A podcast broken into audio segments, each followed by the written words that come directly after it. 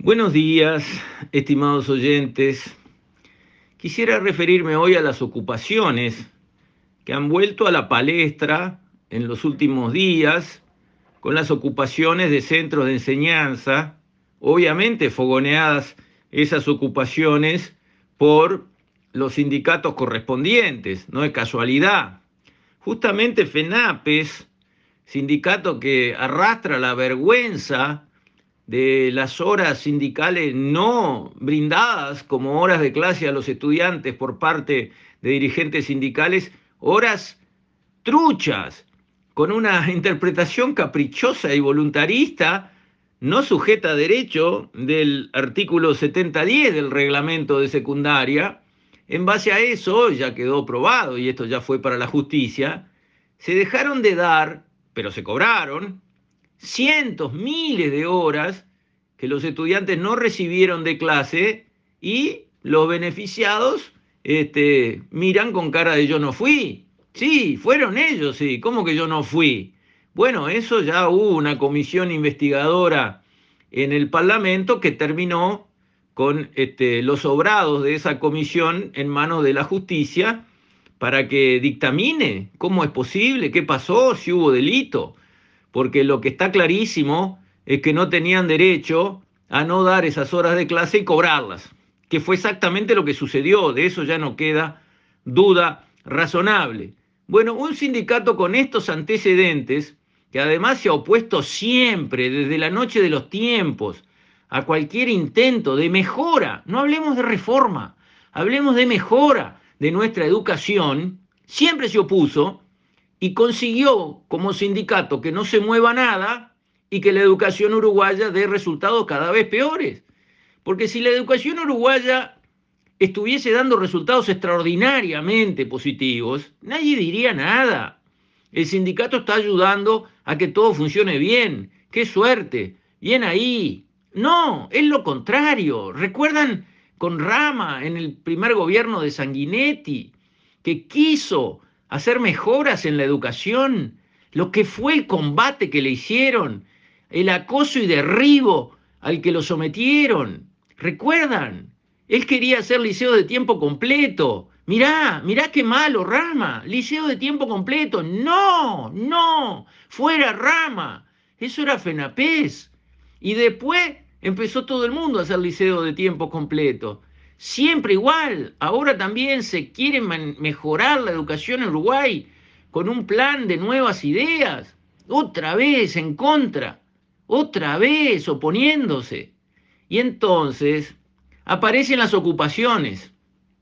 Claro, las ocupaciones por parte de estudiantes, de algunos estudiantes, no ocupan todos los estudiantes, algunos estudiantes cuáles, y los pichones de FENAPES, los pichones de los eh, izquierdistas que van a tomar la bandera en cuanto a estos que están hoy al frente y agitando, digamos, esas banderas, empiecen a retirarse por la edad.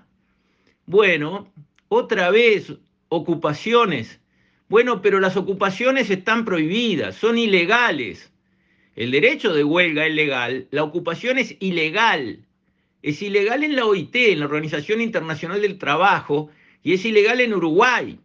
En los gobiernos del Frente, un decreto cambió las normas anteriores, que todas las ocupaciones eran ilegales, y volvió ilegales las ocupaciones allí donde haya algo público.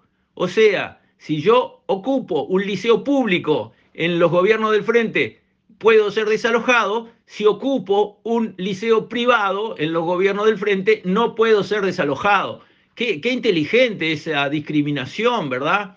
Claro, eso surgió de cuando le allanaron y le hicieron una sonada en la Suprema Corte de Justicia, que hasta a los del frente los molestó por desubicada y disparatada. Bueno, a partir de ahí entonces esa discriminación entre si ocupo eh, un hospital público o un hospital privado, a ver si está bien la ocupación de una manera o de otra. Eso se terminó con este gobierno como corresponde.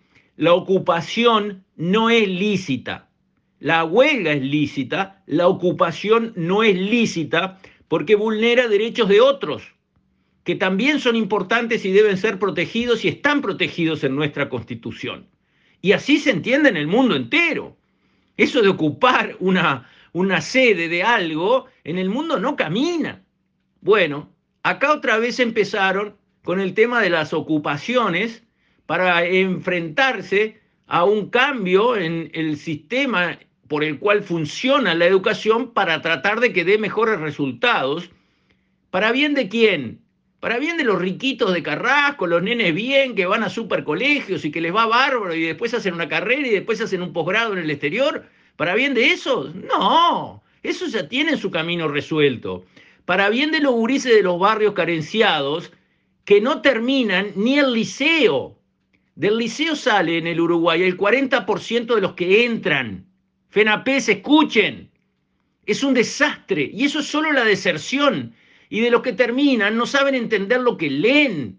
Esos gurises, los de Casaballe, los del Borro, esos gurises son los que tenemos que rescatar de esta educación uruguaya que está dando pésimos resultados.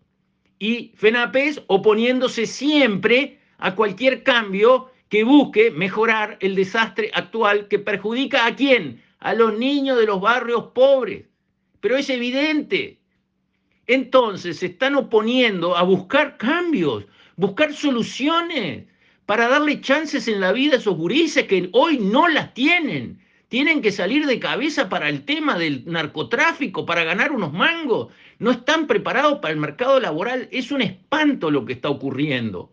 Y FENAPE, no toquen nada, no toquen nada. Nos oponemos a todo, desde rama hasta que venga ahora cualquiera a hacer cualquier cambio. Todo, todo es no. ¿Para defender qué? Un desastre están defendiendo. Un desastre. Un desastre perjudicial para los más pobres del Uruguay. ¿Qué te parece la actitud? Bien, entonces este gobierno creo que por suerte, por suerte, tiene los pantalones bien puestos y dijo, ocupaciones, no. Diálogo, todo el que quieran. Pero acá estamos para gobernar por mandato popular y lo vamos a hacer y vamos a tomar las decisiones y vamos a mandar. Y una de las cosas que vamos a hacer cuando mandamos es no permitir las ocupaciones. Así que si ocupan, va la fuerza pública al instante a desocupar, todas las veces que lo hagan. Me parece que el gobierno está en la línea correcta, me parece que es hora que la gente que hasta ahora nunca ayudó a que la educación dé buenos resultados para los niños más desfavorecidos, baje un escalón se quede un poco callada y quieta y deje a otros hacer lo que intentan hacer por el bien de los niños de los barrios más desfavorecidos. Con esto, estimados oyentes, me despido. Hasta la próxima, si Dios quiere.